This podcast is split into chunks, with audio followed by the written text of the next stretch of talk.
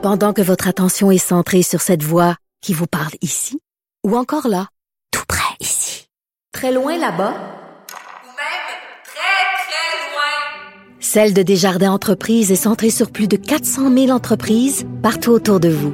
Depuis plus de 120 ans, nos équipes dédiées accompagnent les entrepreneurs d'ici à chaque étape pour qu'ils puissent rester centrés sur ce qui compte, la croissance de leur entreprise. Le buzz de Vincent Dessureau. Oui, vous pouvez l'écouter tous les jours à 13h. Vincent Dessureau, bonjour. Salut! Alors Vincent, écoute, les Russes veulent se rendre sur Vénus. Oui, euh, c'est drôle parce que euh, on, voit un peu la rivalité euh, entre la Russie et les États-Unis dans la conquête de l'espace, même s'ils font euh, un partenariat extraordinaire depuis des décennies maintenant. On sait que c'est les, les, les, les, capsules, les fusées Soyuz qui envoyaient les Américains jusqu'à au retour des fusées américaines avec SpaceX dans les derniers jours. Mais il y a une certaine tension entre les deux. Fait, donc la NASA et Roscosmos, donc la NASA, euh, l'agence spatiale russe. Et euh, dans le champ d'intérêt aussi, parce qu'on parle tellement de Mars, euh, on a vu un paquet de missions dans les dernières semaines, parce qu'on sait que l'on est dans la période de deux ans où la planète est à son plus près de la Terre. Mais là, Moscou euh, dit dans les dernières heures, c'est le grand dirigeant de, euh, du Roscosmos, là, Dmitri Rogozin, qui a dit la planète la plus intéressante, la plus près, c'est pas Mars, c'est Vénus. Alors, euh, la Russie va se concentrer sur Vénus dans un plan euh, qui ne vont pas partager avec euh, des nations. Alors, c'est pas une conquête internationale, c'est vraiment un plan russe pour aller dans les prochaines années. Évidemment, c'est assez long terme, mais déposer. ils ont déjà envoyé, il faut dire, des petites sondes sur Vénus. C'est le seul pays à l'avoir déjà fait. Et euh, là, l'objectif étant d'atterrir sur Vénus et de ramener un échantillon de Vénus sur Terre, euh, ce qui permettrait d'en apprendre énormément sur la composition de la planète et surtout ce qui rend Vénus aussi intéressante aux yeux euh, des Russes, c'est que sur Mars, là, on connaît quand même un peu Mars, on sait qu'il se passe pas grand-chose là. on peut le voir, c'est de la roche, puis des déserts, c'est à peu près tout. On se questionne plus sur ce qui s'est déjà passé sur Mars dans le passé, mais avec Vénus, c'est que Vénus est dans un réchauffement climatique, un effet de serre extraordinaire sur Vénus. Et évidemment, on fait le lien avec la planète Terre. Alors, si on comprend comment Vénus a pu se rendre là, à un effet de serre extraordinaire, euh, une atmosphère dense et surchauffée, eh ben, on pourra peut-être comprendre comment l'éviter chez nous. Alors, on essaie de transposer la météorologie de Vénus sur la Terre, alors que la météorologie sur Mars, euh, il se passe pas grand-chose. Il y a des tempêtes de sable extraordinaires sur Mars, mais s'il arrivera pas ça chez nous, tu comprends? Alors, euh, un peu de mystère. Et euh, ce qui est bien, c'est que on, on voit la, la, la guéguerre aussi parce que M. Rogozin, donc le grand patron, qui a envoyé quelques bins, là, ou disons Petit clin d'œil à, la SpaceX qui ont fait leur retour triomphal avec deux Américains à bord de leur capsule Crew Dragon dans les derniers jours. Euh, il a dit euh, nos ingénieurs ne veulent pas répéter ce que les collègues de SpaceX ont fait euh, en parce que en raison de leur amérissage grossier dans l'eau, en expliquant que la seule arrivée qui fait, en fait, il l'a même dit, il l'a dit en français, la seule façon là, comme il faut euh, c'est sur la terre ferme. On sait que la, que la capsule Soyuz est capable d'atterrir sur la terre ferme. C'est quand même un accident de char. ça atterrit quand même très sec. Mais euh, l'amérissage, eux, pour les Russes, c'est grossier, c'est dépassé, alors que c'est ce qu'on vient de faire et que c'est, nous, on trouve ça bien hot euh, dans, les, euh, dans les derniers jours. Alors là, euh, c'est euh, la dernière phase de cette annonce hier, parce qu'il y avait une série d'annonces, c'est la création d'une fusée utilisable plus de 100 fois. Donc l'autre coup de jarnac à SpaceX, c'est de dire SpaceX, c'est des fusées qui sont semi-réutilisables, donc tu peux les utiliser quelques fois, ensuite ça, tu les laisses euh, s'écraser sur Terre. Mais l'objectif présentement, c'est de développer une fusée qu'on peut réutiliser presque à l'infini, parce que 100 fois, ça commence à faire pas mal d'aller retour dans l'espace parce que évidemment sauver des coûts. Alors on va faire le design de cette fusée là euh, ultra avancée avec en tête le fait de pouvoir la réutiliser presque tant qu'on veut. Le premier étage sera réutilisable donc euh, plus d'une centaine de fois, puis ensuite, bon, on va voir, là, on aura les détails, alors que l'agence spatiale russe doit faire affaire avec des coupures de budget aussi. Alors, ils en ont profité pour dénoncer une coupe de près d'un milliard, là, disant que ça allait être un casse-tête si ça se réalisait. Alors, tu comprends, on lance plein de projets ultra coûteux, puis après ça, on dit, ah, mais on n'aura pas l'argent pour faire ça si vous nous le donnez pas. Alors, à suivre dans les euh, dans les prochaines années. Alors, Hey. quand- hein, tu vois, Mars et Vénus, le féminin, Ouais, ouais. le masculin, euh, c'est au centre des, des guéguerres Il y a spatiales même en ce moment. parité au niveau des planètes. C'est pas beau, ça? Mais là, est-ce qu'il va falloir faire 50 d'émissions sur Mars et 50 d'émissions sur Vénus pour pas installer, insulter personne? Je sais pas. Mais j'avoue que je trouve quand même, fort. je trouve ça intéressant quand même de dire, ah ben là, tout le monde est sur Mars, là, ben nous, on va aller sur Vénus. Parce que c'est vrai que euh, il y a beaucoup, beaucoup d'inconnus sur cette euh, mystérieuse planète qui est Vénus. C'est bon, son, puis on, on, on respecte la distanciation. Oh là oui, euh, là oui, ben ça dépend parce Hein, que quand même? si t'amènes euh, de Vénus là une petite euh, là là-dedans il y a un virus euh, mortel pour les êtres humains, mais quoi quand on va ouvrir cette petite capsule là, je pense qu'ils vont le faire avec euh, avec prudence. On a encore quelques Hmm. années devant nous avant de d'avoir un échantillon de Vénus.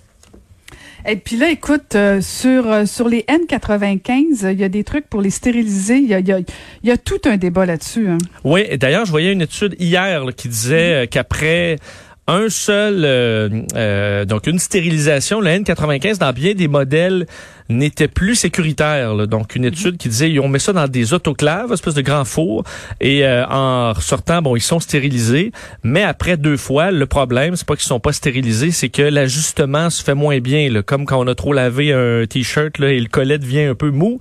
Alors là, c'est ça avec le N95. Euh, alors, mais aujourd'hui, Nouvelle étude sur le sujet de l'Université de l'Illinois qui cherche une façon simple, peu coûteuse de stériliser les N95 qui sont encore aujourd'hui, il faut dire que la pandémie euh, fait encore rage un peu partout dans le monde. Alors on manque de N95 et aussi ça coûte très cher, là, les prix qui ont monté euh, de façon très importante. Alors ça augmente les coûts du système de santé. Alors on veut les réutiliser le plus possible et l'Université de l'Illinois, leur conclusion, c'est qu'on peut facilement stériliser un N95 dans une mijoteuse ou dans un cuiseur à riz. Ce qu'on a dans la plupart des maisons euh, en- dans le monde, enfin en Amérique du Nord, disons, là, on a au moins une mijoteuse, le cuiseur à riz euh, dans, à certains endroits. Euh, en fait, ils, ils ont eu l'idée, parce que l'objectif, c'est évidemment de stériliser le masque, mais la plupart des méthodes pour stériliser des N95 euh, détruisent les propriétés filtrantes. Là. Alors, tu as un masque qui, est, euh, qui a plus de virus dedans, mais il fonctionne plus. Euh, alors, plein de méthodes trop agressives fonctionnent pas avec le N95. Alors, ce qu'on cherche, c'est quelque chose qui fait euh, de l'air chaud, disons une chaleur sèche, euh, assez stable pendant longtemps. Alors, euh, on s'est dit, ben, euh, une mijoteuse, c'est ce que ça fait. Un cuiseur à riz, c'est ce que ça fait aussi. Alors, avec plusieurs séries de tests en laboratoire, euh, on découvre que le N95, mille on dit, c'est 50 minutes, au moins à 100 degrés. Donc, idéalement, les gens, puis là, encore là, je sais pas, je, je suis pas un expert, je vous dis pas de faire ça, mais c'est du moins ce que je lis dans l'étude. Idéalement, avec un thermomètre pour confirmer que notre appareil fonctionne effectivement à 100 degrés. Tu laisses ça 50 minutes et ensuite ils sont euh, ils fonctionnent. Et la capacité de filtration euh, d'au moins 95 là, c'est ça le 95 euh, fonctionne encore très bien. Et alors que je te parlais du du du du, du, fait qu'il faut que ça ça fonctionne quand même et que ça fitte sur le visage, il y avait pas de problème en ce sens-là. Avec au moins là jusqu'à 20 cycles de décontamination, on arrivait avec un masque qui est encore tout à fait euh, utile. Euh, on suggère de mettre une petite serviette au fond du de la mijoteuse ou du cuiseur à riz, puis ensuite on y met les masques. Euh, et euh, l'intérêt de tout ça, parce qu'évidemment dans les hôpitaux il y a des systèmes pour faire ça de façon un peu plus efficace, mais entre autres on dit dans les petites cliniques, euh, les hôpitaux qui ont moins de moyens un peu partout dans le monde, on peut penser à des hôpitaux de fortune, des hôpitaux dans des pays plus pauvres. Avoir une mijoteuse, c'est pas très coûteux c'est quand même facile à trouver ou un cuiseur à riz.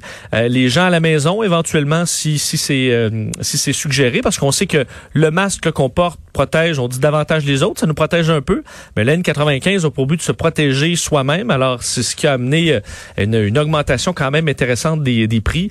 Alors si on peut les décontaminer à la maison simplement, ça pourrait être une très bonne nouvelle. Évidemment, ça c'est l'étude qui paraît. On va attendre de voir si le système de santé, l'OMS, euh, l'agence de santé publique recommande ces pratiques-là, mais c'est quand même porteur euh, d'espoir. Si on avait su ça il y a quelques mois, euh, ça aurait été une bonne nouvelle Parce que Est-ce que l'étude dit si euh, faut on met le masque en même temps que le riz ou c'est important, c'est la, on dit, il faut que ce soit de la chaleur sèche. Alors, pas de riz, pas de couscous, Ah, pas de poitrine de poulet. Il va falloir faire le Un petit masque qui sent le riz au beurre à l'aise. hein? oui, non, non, idéalement non. Et euh, je sais pas par contre sur le riz- sur la cuiseuse, à- sur le cuiseur à riz, si tu mets riz brun, riz blanc ou euh, quinoa, faut que ça dure 50 minutes. Alors c'est simple, 50 minutes, 100 degrés, et vous pourrez euh, le, le- le décontaminer euh, au moins pendant 20 siècles. Encore là, je vous dis pas de faire ça. On verra quelles seront les décisions, mais je, je trouve intéressant quand même qu'on trouve une, quelque chose de simple, d'efficace, que tout le monde a ou presque, pour euh, régler un problème de santé publique. Alors, pourquoi pas? Peut-être que même nos masques Vincent. à nous, au lieu de les mettre à laveuse, on pourrait mettre ça dans le mijoteuse. Ap- Après la folie du papier de toilette, ça va être la folie, toi, des autocuiseurs de riz. Il y en aura plus en fin de semaine à cause de toi. Oui, mais je pense qu'il y a beaucoup de gens euh, qui... euh, il y a eu une grande, grande mode, là, mais je pense que dans le fond de l'armoire de bien des gens, il y a toujours une vieille mijoteuse quelque part. Puis là, tu Ah, vas servir oui. tes invités, là, ton, euh, ton osso bucco, puis là, à ah non, j'avais oublié, il y a un N95 là-dedans, en deux bouchées. Faudra faire j'ai fait attention. cuire un N95 pour tout le monde ce soir. ah là là. Hey, un autre sujet euh, quand même euh, moins léger, là, la porno et les crimes sexuels. Oui, en fait, euh, on sait que dans beaucoup d'États américains, ici, c'est moins, on parle moins de ce débat-là. Est-ce qu'on devrait être plus sévère? Avec la porno, est-ce que c'est une crise de santé publique? Euh, et on met aux États-Unis, entre autres, beaucoup d'États déclarent la, pornographie sur Internet comme étant une crise de santé publique et que ça amène euh, certains ben, hommes en particulier, mais des gens à commettre des crimes sexuels euh, violents. Euh, par contre, il y, y a eu des études quand même assez nombreuses sur le sujet, mais sans jamais arriver à une conclusion claire. Et souvent, les politiciens semblent euh, davantage aller dans de la réglementation en raison d'un point de vue moral. C'est plutôt les États évidemment plus religieux. Alors on a plutôt un côté moral que euh, un, vraiment une preuve scientifique que la pornographie sur Internet amène à plus de crimes euh, sexuels graves.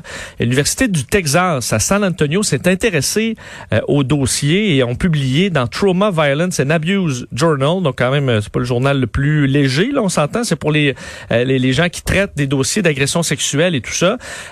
Ont étudié 50, c'est une méta-analyse là, de 50 expérimentations et de euh, expérimentations qu'ils ont fait eux-mêmes sur les, euh, la, la, la, justement, les gens qui vont regarder de la pornographie et aussi le niveau de violence de la pornographie qui est regardé. Il y en a qui regardent la pornographie plus intense, disons.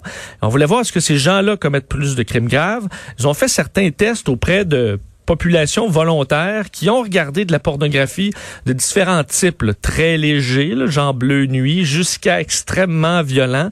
Et ensuite, on leur faisait passer des questionnaires sur euh, la, la, la, la, la femme, les droits, les, euh, le consentement, donc plein de choses du genre pour voir s'il y avait des différences après des séances d'écoute et en analysant également euh, en laboratoire euh, des, euh, le cerveau, euh, la, bon, comment les gens réagissaient à ce type de pornographie.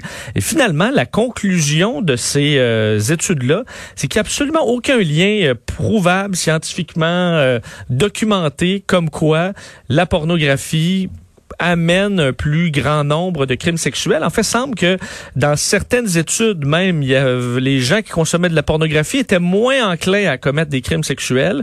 Euh, alors, on a quelques études qui vont à gauche et à droite, et on dit souvent ces études-là il y en a certaines qui ont été un peu biaisées, encore là, par euh, une idée de moralité où on sait, il y a des études qui sont biaisées, où souvent le cher- chercheur, même sans s'en rendre compte, va poser des questions un peu tendancieuses et la- l'étude va tourner un peu dans le sens que eux euh, ve- ve- veulent tourner l'étude, de sorte qu'il y ait davantage un point de vue moral sur le désir de dire ah mais là la porno ça va amener de la violence sexuelle, parce qu'au niveau scientifique ben on arrive à la constatation qu'il n'y a pas vraiment euh, pas vraiment rien derrière ça qui amènerait à, à justifier une réglementation contre la porno. Hmm, mais c'est quand même, écoute, euh, Hmm. Je suis un peu surprise quand même, Vincent, parce que je, je- j'aurais fait une association, moi, personnellement. Oui, hein, mais en même temps, euh, Ouais. tu sais, on dit des agressions sexuelles, il y en avait euh, avant Internet. Je sais pas encore là si les euh, si la documentation montre qu'il y en a plus ou moins aujourd'hui, ou c'est qu'on en parle davantage. Avant, ça se faisait un peu plus, euh, disons, euh, caché. Euh, là où il y a par contre un, un, un changement, c'est une autre étude qui porte sur la porno aujourd'hui. C'est sur la performance euh, sexuelle des hommes. Et euh, Ah. dans les derniers jours, on a pu voir cette étude-là qui disant plus de porno égale plus de problèmes érectiles. Ah. Euh, il semble qu'il y ait quand même une, euh, on dit, euh, pression. Ouais, et que la por- regarder beaucoup de porno amène à une certaine insatisfaction avec le sexe normal. Euh, D'ailleurs, 65% des répondants là, à cette espèce de, de, de sondage-là disaient que le sexe avec leur partenaire était plus stimulant que la porno, ce qui veut dire que quand même 45% des répondants ont dit que euh, ben, avec le partenaire c'était moins hot, moins hot que sur Internet. Alors il y a peut-être, euh, écoute, Ben oui, c'est sûr. Si, si tu nous poses la question au, couple en même temps, puis euh, on va toujours dire ça comme réponse, Ben, me semble, non? Ouais, mais c'est pour ça que dans, euh, dans, Bleu- dans Bleu Nuit, c'est peut-être l'idéal. Ça fait juste euh, teaser, là. Et ça reste plus olé olé dans la chambre à coucher. Malheureusement, avec Internet, effectivement, on va pas mal au-delà d'où on était il y a quelques décennies. On va plus loin, effectivement. Ben écoute, on t'écoute dès 13h. Vincent, prêt pour ton émission? Absolument, on est écoute, il y a tellement d'actualités. Ça se poursuit. On va parler du match du Canadien ce soir à 16h. Ah. oui, à 4 si je me heures, à trompe pas. 16 heures, Ouais. quoi. Écoute, tout un événement, on a hâte. Bon, moi, je vais aller nager là, en attendant. Hey, merci, Vincent. Salut. Bonne fin de semaine. Merci beaucoup à toute l'équipe. Je, je veux remercier particulièrement la, mi- à la mise en onde Samuel Boulet et Alexandre Moranville. Et je veux remercier aussi à la recherche Marie-Pierre Caillé. Merci à tous pour cette belle, fin- belle semaine. pardon. Et finalement, je pense que je commence à avoir hâte. C'est la fin de semaine. Merci beaucoup. Cette émission est maintenant disponible en podcast. Rendez-vous dans la section balado de l'application ou du site cube.radio pour une écoute sur mesure en tout temps. Cube Radio, autrement dit. Et maintenant, autrement écouté.